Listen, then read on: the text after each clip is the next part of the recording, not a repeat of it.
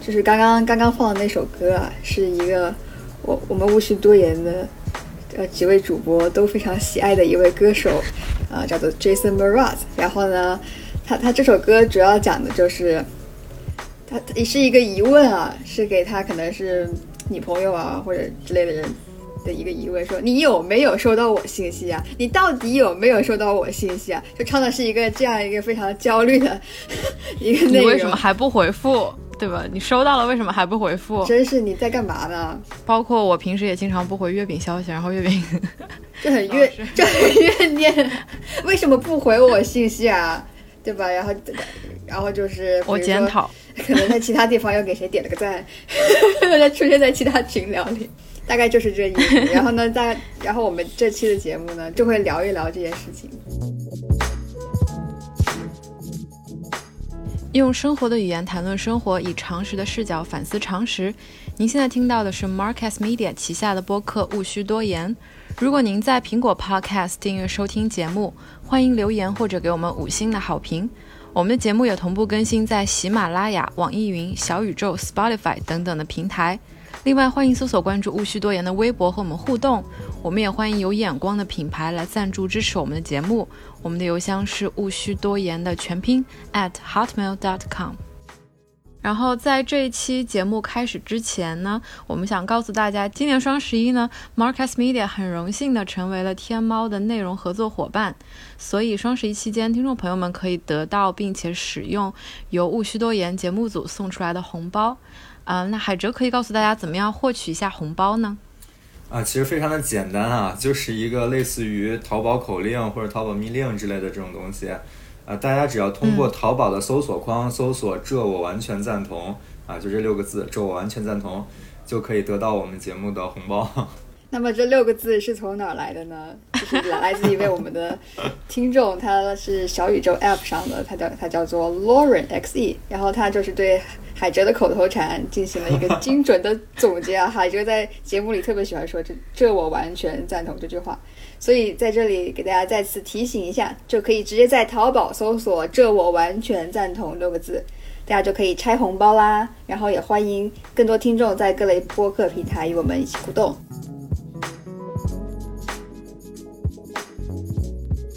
嗯，最近其实我感觉大家压力都会比较大，然后当然一方面可能是因为疫情的原因啦，本身我们就是外出的社交活动会大量的减少，以至于我们线上的交流会大量的增加。那线上的交流大量增加带来的另外一个问题就是，呃，我们会有一些信息焦虑。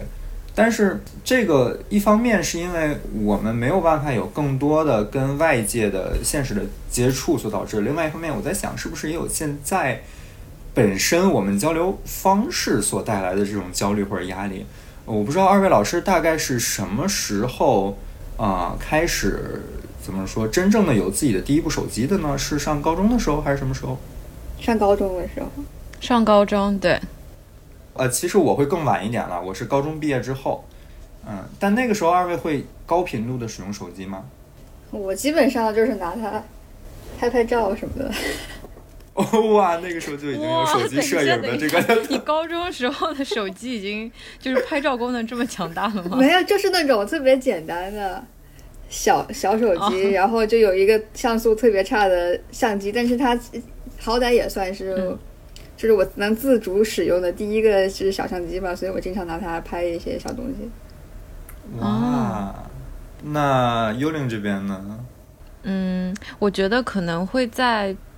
呃，周末的时候，如果是回家的话，因为我以前是寄宿的嘛，如果回家的话，可能会为了和好朋友呃联系啊什么的，嗯，会用的比较频繁一点，但是肯定不像现在这么频繁，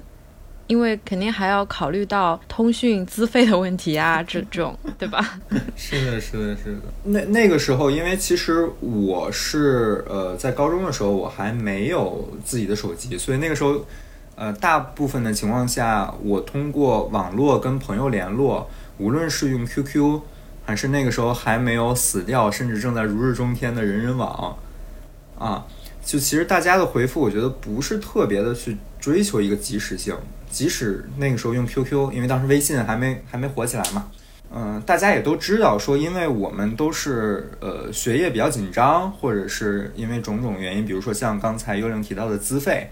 所以即使我很长时间不回复别人的消息，或者是我的朋友我发了一条消息，我的朋友没有很及时的回复我，我并不会觉得说，哎呀，他是不是不重视我呀，或者是有其他方面的压力啊？甚至我们再想想那个时候我们高频度使用的人人网，它仿 Facebook。本身它也不是一个非常及时的追求及时交流的那么一个平台嘛，啊，就是我先贴一个状态，然后看大家之后会怎么样的去互动啊，然后再延展出更多的社交，呃，反而是，但是现在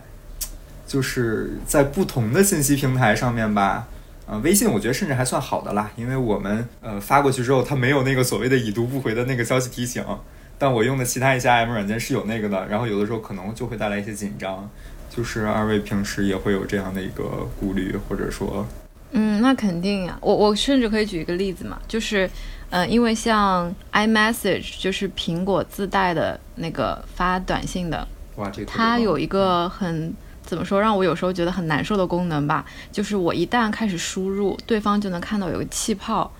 跳出来。嗯，然后我我不想让他觉得我好像在深思熟虑怎么回复，让他就是觉得很紧张。我可能会先在一个地方 编辑好了，如果是一个比较长的短信的话，我可能会在旁边先编辑一下，之后我再把它粘贴到这里，然后再就是假装我在 type 一会儿再发出去。我可能是一个比较焦虑的人。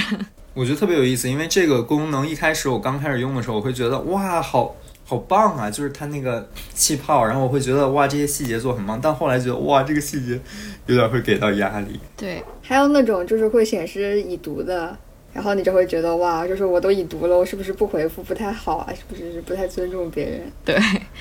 就我觉得刚才海哲提到一点很很精准啊，就是在说呃正在输入中那个气泡的刚出现的时候，你会觉得。哎呀，感觉很好，它缓解了我就不知道对方在不在输入或者在不在线这么一个焦虑。但是久而久之又会产生新的焦虑，就是在于对方会不会感觉我在这儿输入很久这种问题。那其实回过头来看聊天软件的这种设计的演化的过程，就其实，在即便在拨号上网那个年代，聊天软件的基本功能已经和我们现在用的微信这种非常相似了，就是它有一些好友列表啊，或者收发信息的功能等等。可以说，就是几十年来，在大的呃这种逻辑上面没有什么改变，只是在正在输入中这种细节上面下功夫。那其实，呃，设计者的目的还是为了更好的缓解我们这种面对面不确定性的这种焦虑。那比如说，对方已读或者正在输入中这种提示，最早呢是上世纪末一个叫做 ICQ 的聊天软件发明的，因为。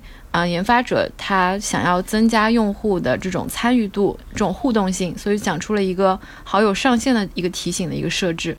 那这样的话，很多用户在上线之后都能和在线的好友立刻进行聊天。那这个功能很快就被微软的 MSN 偷过去了，并且微软发现很多的用户不想显，其实有时候就不想显示在线嘛，又不想被别人骚扰或者什么的，所以他们又增加了一个隐身的功能。然后后来他们又增加了一个。叫做正在输入中的一个提示的功能。那这个功能在上线的初期呢，它是给了用户很大的这种心理的安慰，看到对方在线正在输入中。但是到现在，就像我们刚才说的，这功能又成了一种新的焦虑的来源。所以啊，我们现在在看，就是说为什么？这种设计演变的一个功能，它永远都是在解决焦虑，但是它在引发新的焦虑。那心理学上就是有一种观点，他就认为，就是聊天语境的缺失，它会造成一种非常大的不确定性。就因为其实我们聊天的过程当中，它是不光是我跟你说话的内容，还包括了比如说我的表情啊、我的语气、我的声调这种，它都是组成的一种聊天的语境。呃，比比如说，有的研究发现，就是我们在互相发短信的时候，经常会分辨不出来对方是在开玩笑，还是认真的，还是讽刺的。那在这种不确定的底下呢，我们的想象力就会被激发出来。在心理学上就认为，那这种想象力实际上就会是我们内心的一种嗯焦虑的一种投射吧，就是一种比较情绪的投射。就是说，你为什么不回复我消息？你是不是就是不想回复？那其实有时候可能别人只是在忙。嗯，我特别赞同幽灵刚才说的，特别是就是刚才说到聊天语境的缺失会会引发焦虑这件事情。但是其实我们仔细想想，就比如说这种聊天软件，他们的设计它不是没有语境，比如有有一些软件你可以看到它对方最后一次在线是什么时候，或或者是对方已读或者未读，或者对方正在输入中等等一系列，其实它这些都是语境。但是呢，它提供的语境非常单一。然后呢，我们作为比如说屏幕另外一端的另一个人，那可能就会把这种比较单一的语境当成了另外一个人所所身处的完全的语境。意思就是说，我们就是忽略了他，比如说现实生活中处的环境，比如说呀，可能正正在忙电脑啊，就是回复工作邮件啊，就顺便就看到了这些更加复杂的东西。嗯，对，嗯，其实我觉得，嗯，顺着月饼刚才的说了，就是，嗯，语境的这种不对等，其实也会带来期待的，或者说心理上对于这个对话，对于人和人之间的关系期待上一个落差。我们用渠道来做一个对比吧，就是我能掌握的语境，其实都仅仅是这个渠道本身，它能够有一个多长时间的及时反馈。因为无论是呃显示说你有没有读我的信息，或者说无论是显示你是不是正在输入，那它其实都是在说什么？它只能是在证明啊、你是不是在呃用着这个手机，但是在你用你是在什么情境下用这个手机？这个也是刚才月饼提到的嘛，是没有的。但是我们正因为在那个情境下，我们的思维被限制在呃，或者说我们在不同的场景里面吧，在我发信息给对方的时候，我的思维被限制在那个场景里面，我错误的把这个局部的语境当成了全部的语境，呃，导致发信息的人的期待值是被拉高了很多的。他期待着对方可以给他一个呃立即的回复，并且他认为你没有理由。呃，拖长时间来回复我。如果你已经看了我的消息，因为，呃，如果你拖长时间回复我，那你就只有一个解释，就是情绪上的，就是偏情绪化的一个解释，就是你不够重视我。但是忽视忽视了像，就我可能真的只是正在忙，然后只是呃略了一眼这个消息，就所有的这些信息都是没有的。嗯，带来的这些巨大信息的不落差，也会使我们内心的情绪产生一些波动啊，无论它是焦虑呀。还是甚至是疑虑，嗯，我不知道这点就是二位有没有什么更深的体会？就其实感觉就是等人回信息，如果你很期待这条信息的话，那还是挺难熬的，对吧？然后，但是呢，另外一方面就是你等他的同时会觉得，哇，好像时间好像浪费了，我明明可以干别的，但我就为了等你，然后其他事情耽误了。对，时间浪费时间是非常可怕的，对吧？因为就是比如说现在生活大家都很忙，对。嗯、我就突然想到，就是那本书，就是《新教伦理和资本主义》里面，它里面就讲到，嗯，新教它的它的一些理念就改变了，甚至说塑造了现代生活吧。就是因为以前很多人会说这个人是，尤其某一些那种神职人员，他们是那种什么天选之子啊，或者说有很多东西是什么命中注定的。但是新教的这种伦理，它进来以后，会让大家觉得，呃，我只要努力，我就能干到我自己想。想做成的事情，嗯，包括我觉得，如果放到我我国的语境的话，那可能就是我不确定就是是否精确啊，但是可能就是对于科举制来说，就是寒门子弟，我辛苦的念书，我也能，比如说做官，到后面就是，当然不是说义务教育不好啊，但是它其实也是这么一个逻辑在里面，就是说我们的呃人生的成功与否和我们有没有好好把握自己的时间是。直接挂钩的，就是就无论这个概念到底是不是正确吧。当然到后来大家发现这其实都是一个幻想，但是我们很多人都这么相信的，或者说我们社会普遍是这么认为的。那这个其实它呃就是一个，就如果从社会学上来说的话，就是相当于是现代社会的一种工作伦理嘛。大多数人都会认为说我们努力就能成功，然后我们好好利用时间就能成功。那这个时候如果说突然间，有因为一件事情或者一个人，你需要等待他，你就会觉得，哎呀，我好难受啊！这些事情明明我可以拿来做一些别的东西，但是现在不属于我掌控的，因为我在等待你。就甚至有时候，你说白了，你这段时间你拿去，可能你也就是看两个视频，你也并没有在好好利用，但是你就会觉得这件事这个时间就不受你自己控制，你就会有一种就感觉我好像亏了呀。我其实非常赞同啊，嗯，像路易斯·芒福德他也说过，就是。首先啊，时间时间本身它是一个社会建构的一个概念，就是嗯，他芒芒福德他的一个观点就是，呃，资本主义的产生，就是改变了一个非常重要的事情，就是大家对于时间的概念。然后呢，现在工业时代的一个改变大家生活的一个机器，其实不是蒸汽机，而是钟表。为什么呢？比如说前工业时代，就是农民啊，比如说一天做完农活了，想睡就睡，是吧？想吃饭就吃饭，想干啥干啥，也不需要就被也也也不需要被时间追着赶。但是呢，比如说你进入了工厂时代，那每时每刻你做什么事情都得安排，因为为了追求效率最大化。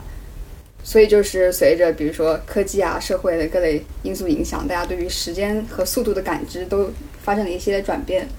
于是呢，就是我们可能就对于比如说接受及时回复的一些期待值就增加了。我觉得你刚才说的就是对于时间的感知，它它的改变，哦，让我想到之前月饼你分享的一个例子，就是上世纪上世纪初的时候吧。就是西方很多工业社会，他们随着这个信对于信息需求的增加，嗯，很多的大城市他们在城市的底下挖很多的管道。比如说，我有一个东西要赶紧送到城市的另一头，让对方就是另一个公司的人拿到，然后我就会把这封信放到那个管道里，邮政局的人就会用那个气流把它给就轰过去，对方就能就是比如说在十几分钟之内就能收到，而不用就是人家去呃骑着马去送。当时在这个管道系统发明之初，大家觉得特别的方便，因为它大大缩短了大家接收信息所需要的时间。然后大家就觉得，哎呀，这个真好呀。但是逐渐逐渐的，五十年之后，就是这个管道的系统它就被，嗯，它就废掉了，就没有人用了。但那是因为在五十年之后，大家已经从开始的时候觉得它好快呀。变成了他觉得它好慢呀，因为那个时候逐渐的这种飞机啊、汽车啊，它都发明出来，大家会觉得相比之下这个东西觉得慢了。然后我觉得这里面就反映出来的是，无论是科技啊，还是交通啊，还是各种社会、这种商业经济各类因素，它影响人类对于这种日常的生活节奏和就是可以说是一种文化想象的一种变化吧。就是说这个东西到底可以有多快？对，但是有一个很重要的问题就是，快它究竟重要吗？快和慢它究竟会改变我们交流的方式吗？二位怎么想的？我我觉得是会的，因为而且但是我觉得的这个会和幽灵觉得的会可能嗯出发的点会不太一样。但这个这个可 能要插入一个点来解释一下，就是为什么这个快慢会对我们的交流产生影响。就嗯，首先我觉得有一个共识吧，至少就是我们三位主播会有的一个共识，就是回复的速度本身是承载了信息的，因为我们会把它当做是呃两个人之间情感交流，呃你重不重视我的一个信号，就。尤其是随着技术的越来越发展，我们知道了第三方的对于时间或对速度影响的桎梏越来越减弱。那在过去技术的桎梏条件之下，我需要十天才能，那可能十天可能就是比如说得古代啦，比如说五百年前，可能我需要十天我能回复你。那在十年前，可能是我需要一天，或者说我需要十分钟能回复你。现在是我需要呃两分钟能回复你，但这里面不变的是。我真正需要做出回复的这个动作的时间，那只不过是中间的那另外的时间，从十天缩短到了呃一天，缩缩短到了一分钟，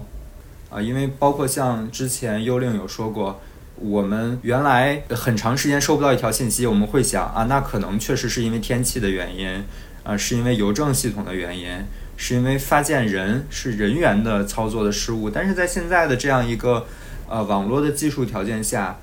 除非是呃，比如说有的时候你跟人家视频，然后很明显的知道，哇，他的那个 WiFi 断了，或者是他突然之间不知道为什么冒雪花了啊，当然掉沟里了。对 对对对。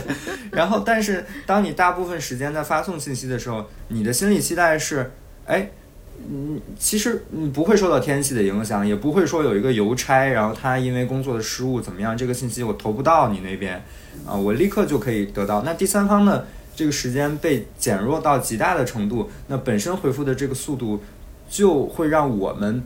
把这个速度和对方和我们沟通的意愿进行一个非常强的正向关联。对，但是同时可能大家会忽略的一点就是，这个时间无论再怎么减少，但是真正在对话中主导对话不变的那个因素，或者说主导对话最重要的那个因素是是没有发生变动的，那就是作为对话的主体的两方所需要回复这个信息，所需要进行响应的时间。这个其实是呃不根据技术的变化而变化的。那影响我回复这条信息所需要的时间。其实只由我这边的因素来主导，一方面是我作为回复人我的意志，我所需要的思考的时间，还有就是我所处的情境，我所处的语境。但是在呃技术已经不断不断不断的发展的时候，大家会觉得把自己所期待回复的那个时间，或者说自己可能收到回复的时间，错以为是对方呃回复你所需要的时间。就是你把管道的应呃这个这个这个时间的压缩减短，等同于了就是那你你你回复我的时间不就应该变短吗？但是比如说我周围的语境你还是不知道，我的意志还是你没有办法左右的。嗯，就我觉得这里面就反映出就是为什么很多人会讲到一个词叫秒回嘛，就是这就要你刚才所说的，就是时间本身它就承载了一种信息。为什么会有很多人在意对方回复我消息的快慢？就是因为我现在不需要考虑那个第三方管道的因素，我现在就是我收到消息的时间完全几乎可以说是完全取决于对方的个人意志啊。当然，这个个人意志可能也会被他的所身处的环境嗯受到影响。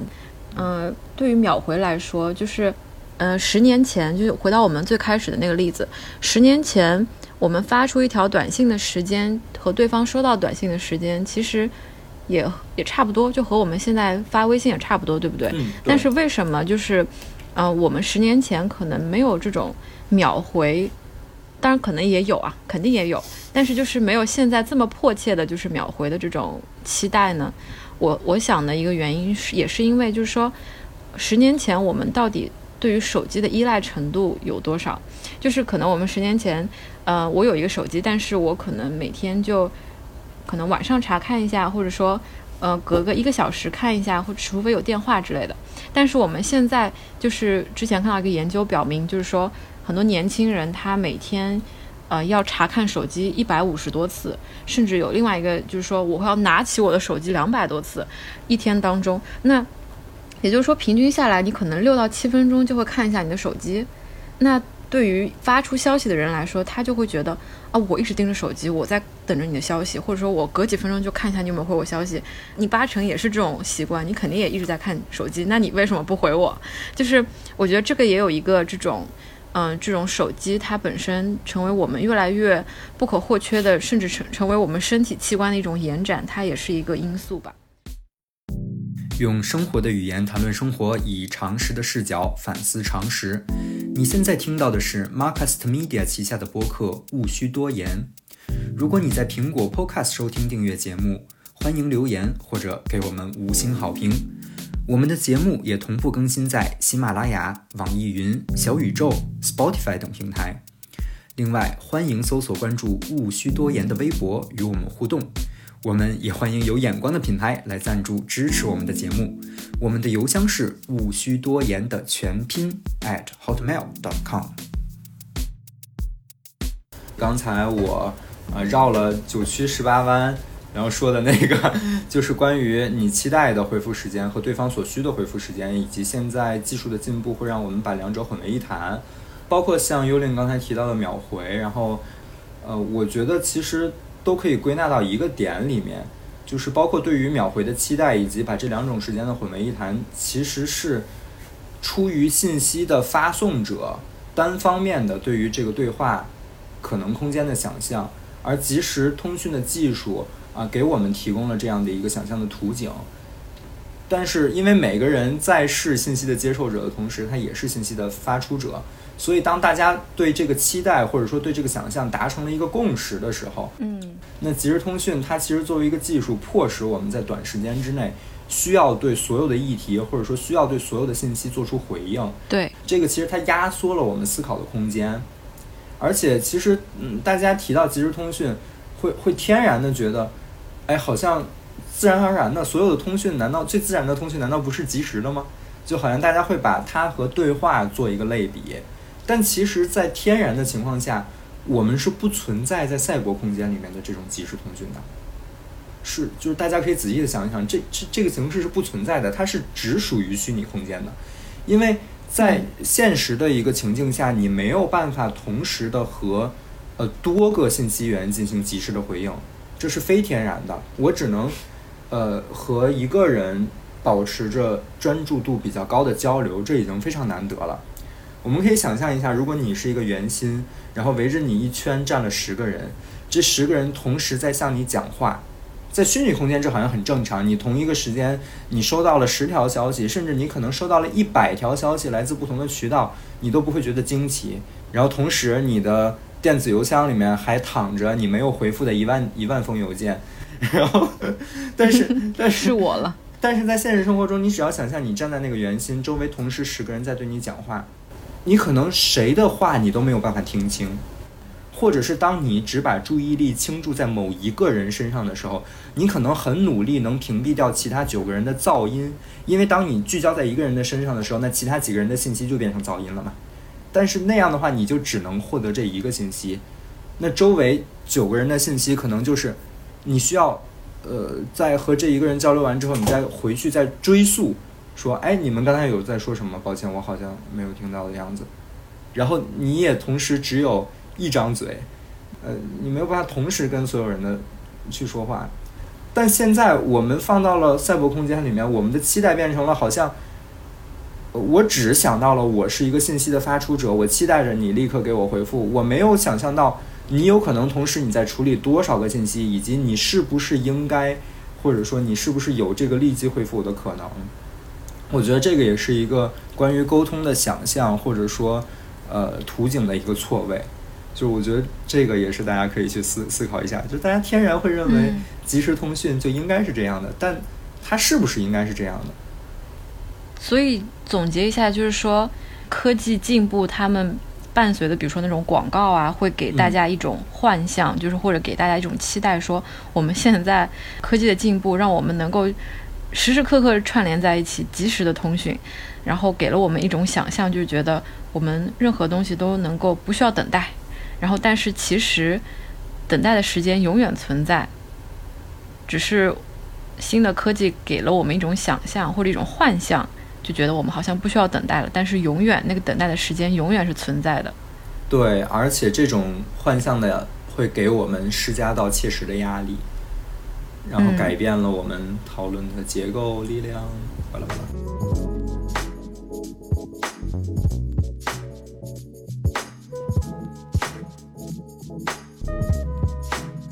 我们刚才说了那么多，但是有一点很重要的就是，我们不能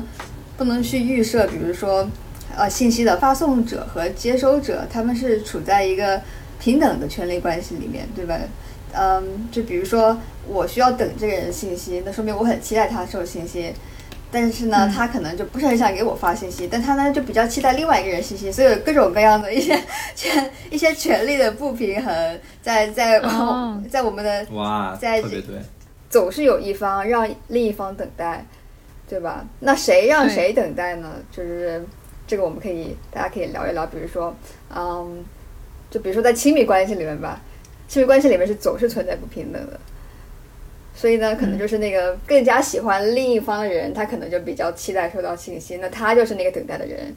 然后另外一个例子呢，就比如说啊，大家现在都说打工人啊，早安、晚安，打工人。那打工人呢是不可以不回老板的信息的，对吧？但是呢，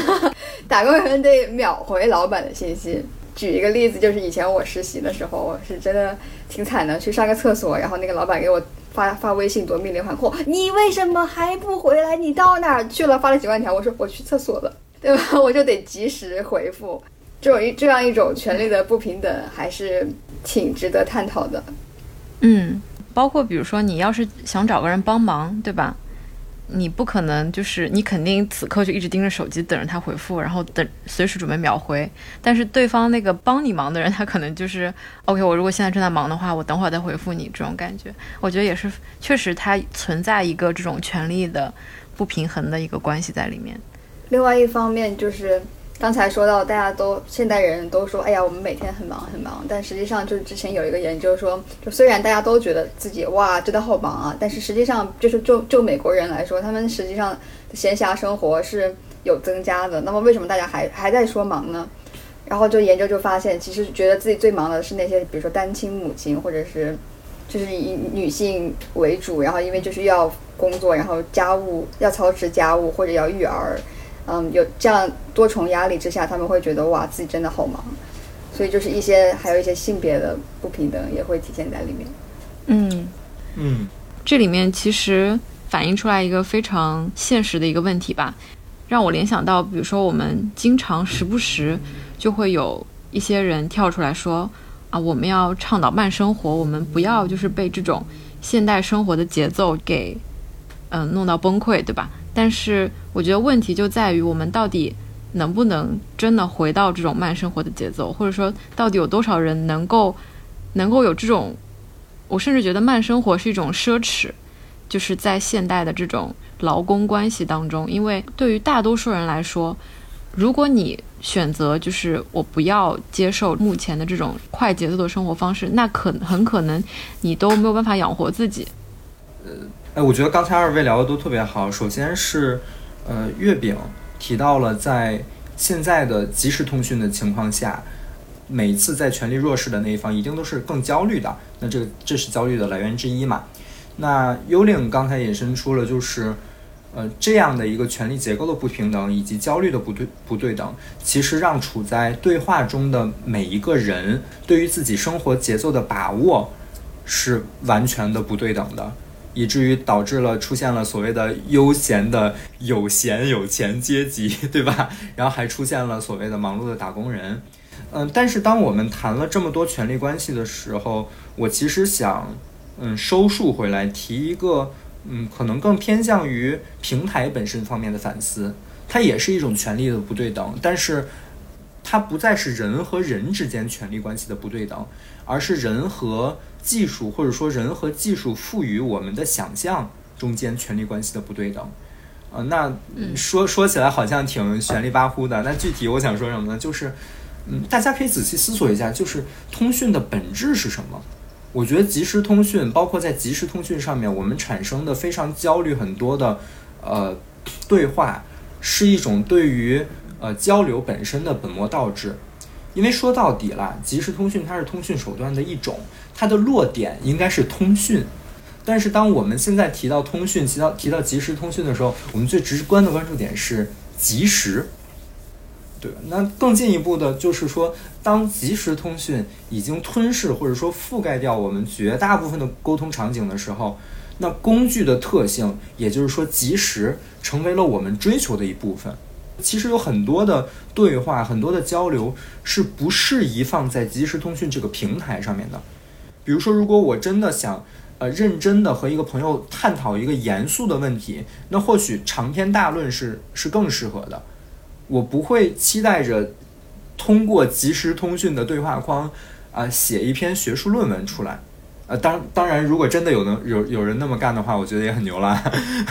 然后，因为它作为一个载体本身，我们对它的期待就不应该是这个。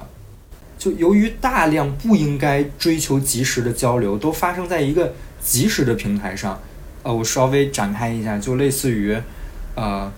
在过去我们可能发短信息、发短信，那个时候因为可能出于资费的桎梏啊或者怎么样，我们只会追求一个短平快的交流。那真正可能要跟大家谈一个正式的事情，或者说工作交流，我们会用邮件，啊，甚至邮件本身它是具有法律效力的，这个就是可以看出它和短信本身一个特别大的区别嘛。但是现在可能所有的大部分的交流都会在即时通讯上，导致于我们本身的诉求没有办法被达到或者是满足，而且我们意识不到这一点。因为好像本身的目的就已经变成了及时了，这个就发生了一个认知的错位，而沟通本身是多元的。还有另外一个点，就是我想提出的一个反思，呃，我们为什么要追求及时？答案似乎很简单，是为了追求效率嘛。但是及时之后，我们追求的效率实现了吗？或者说我们真正追求的那个效率实现了吗？因为及时带来的是响应的高效率，但有的时候我们追求的应该是交流或者是表达的高效率。我我觉得刚才海哲说的这一段里面，让我有一点感触很深，就是关于我们沟通的多元性。就是因为微信真的是覆盖了我们生活的方方面面，我们甚至就是在国内，如果是和工作上面交流的话，很多可能都是用微信，对吧？然后它已经覆盖了我们生活的各种场景。那我觉得这里面有一个问题就在于，呃，我们很多以前所拥拥有的很多多元性的交流方式，就慢慢就就没有了。我一直都认为每一种媒介它是有自己特定的一种。嗯，内容的天然的特性的，就比如说我们写信的时候，呃，我们会掏心掏肺的写，就它是一种非常经常是很深刻的，然后有一种自省力的。然后像呃语音的话呢，它呃它会触碰我们大脑的某一种皮层里面的一种荷尔蒙的分泌，它会给我们一种非常嗯亲密，然后非常会给我们带来 comfort，给我们带来安慰的这种感觉。但是就到了嗯现在微信时代。所有的语言文字，包括我们发的语音信息，它全部都变成我们这种日常说话的内容，然后甚至很多时候都是非常无意义的信息，比如说哈哈哈哈这种。嗯，让我觉得很可惜的点就是在于它浇灭了很多我们嗯其他的沟通方式的一种天然的特性，然后甚至有时候会让我觉得，如果你嗯比如说亲密关系当中，你总是和这个人在嗯这个平台上。就是我给你发一条消息，你给我发一条消息的话，那很多时候我们也缺乏很多很深层次的交流，我觉得也是非常可惜的一件事情。刚才幽灵说到了，比如说文字方面，还有就是语音方面，但是我感觉我们现在用手机更多的是视觉方面，对吧？比如说什么附加表情包啊，然后像像 Instagram，比如说你可以给别人的故事，你就直接就发一个 那种。直接点一个啊，写表表情对吧？喜欢 赞就是这种，就是呃，感觉就是少了点东西对吧？比如说我自己来说，有时候明明可以给别人回一些更长的消息，但是看到啊，这就这就有一个就是喜欢的这样一个键，那我就顺手按了吧，对吧？感觉就是线上沟通就把比如说面对面沟通的很多部分它都分解了，比如说哎，视觉是这个方面，语音是这个方面，文字是这个方面。对吧？那就会感有一种分裂的感觉，不知道为什么。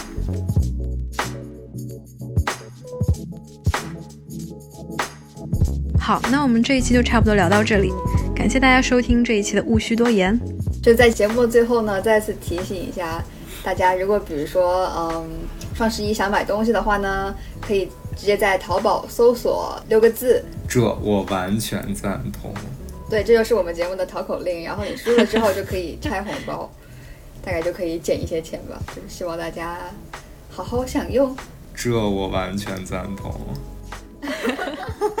这是不是我有点脏？我是不是应该换一个语气？这我完全赞同。这我完全赞同。